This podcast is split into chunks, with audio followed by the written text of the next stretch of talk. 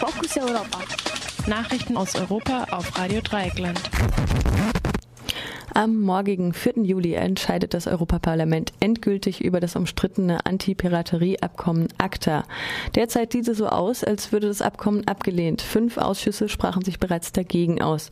Der britische Berichterstatter David Martin von den Sozialdemokraten sagte im Interview auf der Website des Europaparlaments, Zitat, wenn zwischen geschäftlichen Interessen und bürgerlichen Freiheiten gewählt werden muss, wird sich das Parlament immer für Letzteres entscheiden.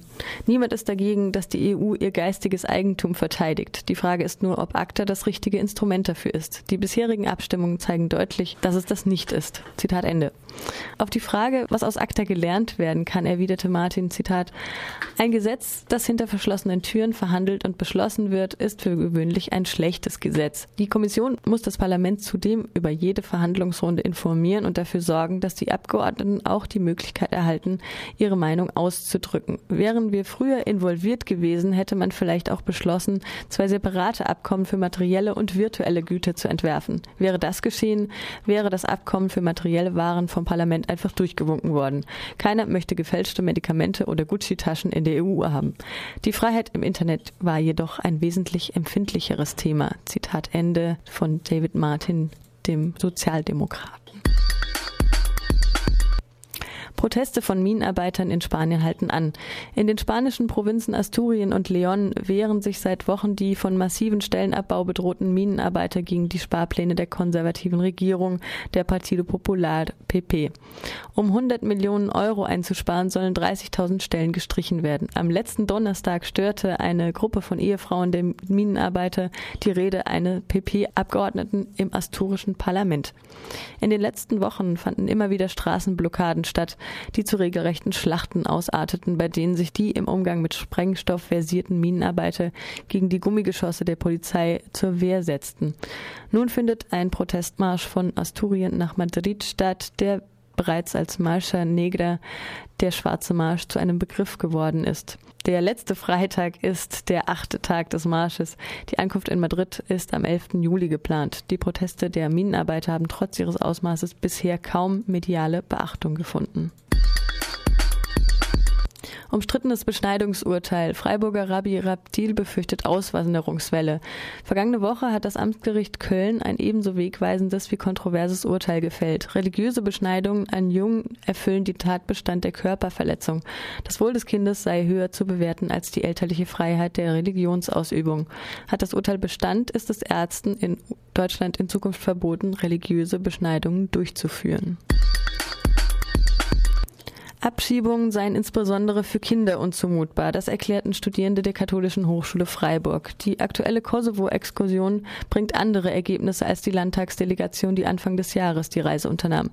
Die Einschätzung von Flüchtlingsorganisationen sei eine Chance, den eingeschränkten Blick der Delegierten zu erweitern, so Exkursionsleiterin Professor Nausika Schirila. Die Aktionsseite der Kampagne 25.000 Euro ist nicht länger erreichbar. Verkündet wird den BesucherInnen nun lediglich, dass gegen das Kunstprojekt geklagt wird. Es vorerst keine weiteren Infos dazu gibt und auch die Fahndung und Belohnung eingestellt wurde. Damit ist zu vermuten, dass dem Beispiel von Rüdiger von Braun-Behrens auch andere Familienmitglieder und KMW Kraus Maffei Wegmann EigentümerInnen gefolgt sind.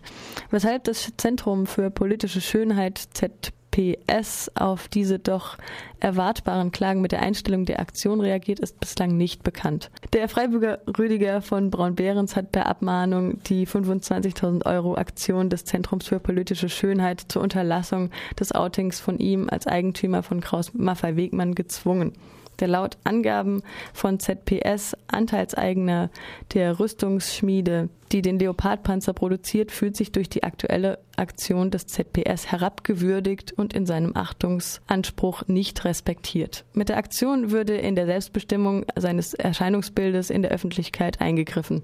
Die Eingriffe seien weder von der Kunst noch von der Meinungsfreiheit gedeckt, lässt er per Anwalt mitteilen. Damit geht der erste Eigentümer auch mit juristischen Mitteln gegen die am 21. Mai begonnene Aktion des ZPS vor. Dieses bittet die Bevölkerung um strafrechtliche relevante Hinweise zu den EigentümerInnen von KMW, um so noch den Verkauf von mehreren hundert KMW Leopardpanzern an Saudi-Arabien zu verhindern.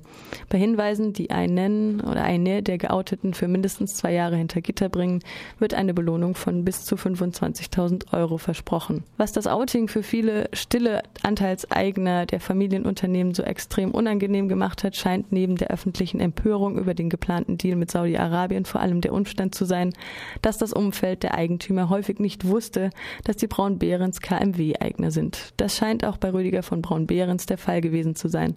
Am 8. Juli berichtete Radio Dreieckland, dass ausgerechnet ein Vorstand des Fördervereins der Maria Montessori Grundschule in Freiburg seinen Wohlstand der Rüstungsproduktion verdankt. Seither ist der Name von der Homepage der Schule verschwunden. Das Zentrum für politische Schönheit hat die anwaltliche Abmahnung anscheinend akzeptiert. Ob nun auch andere AnteilseignerInnen vergleichbar gegen die Kampagne 25.000 Euro vorgehen und ob die Abmahnung juristischen Bestand hat, werden wohl die nächsten Wochen zeigen.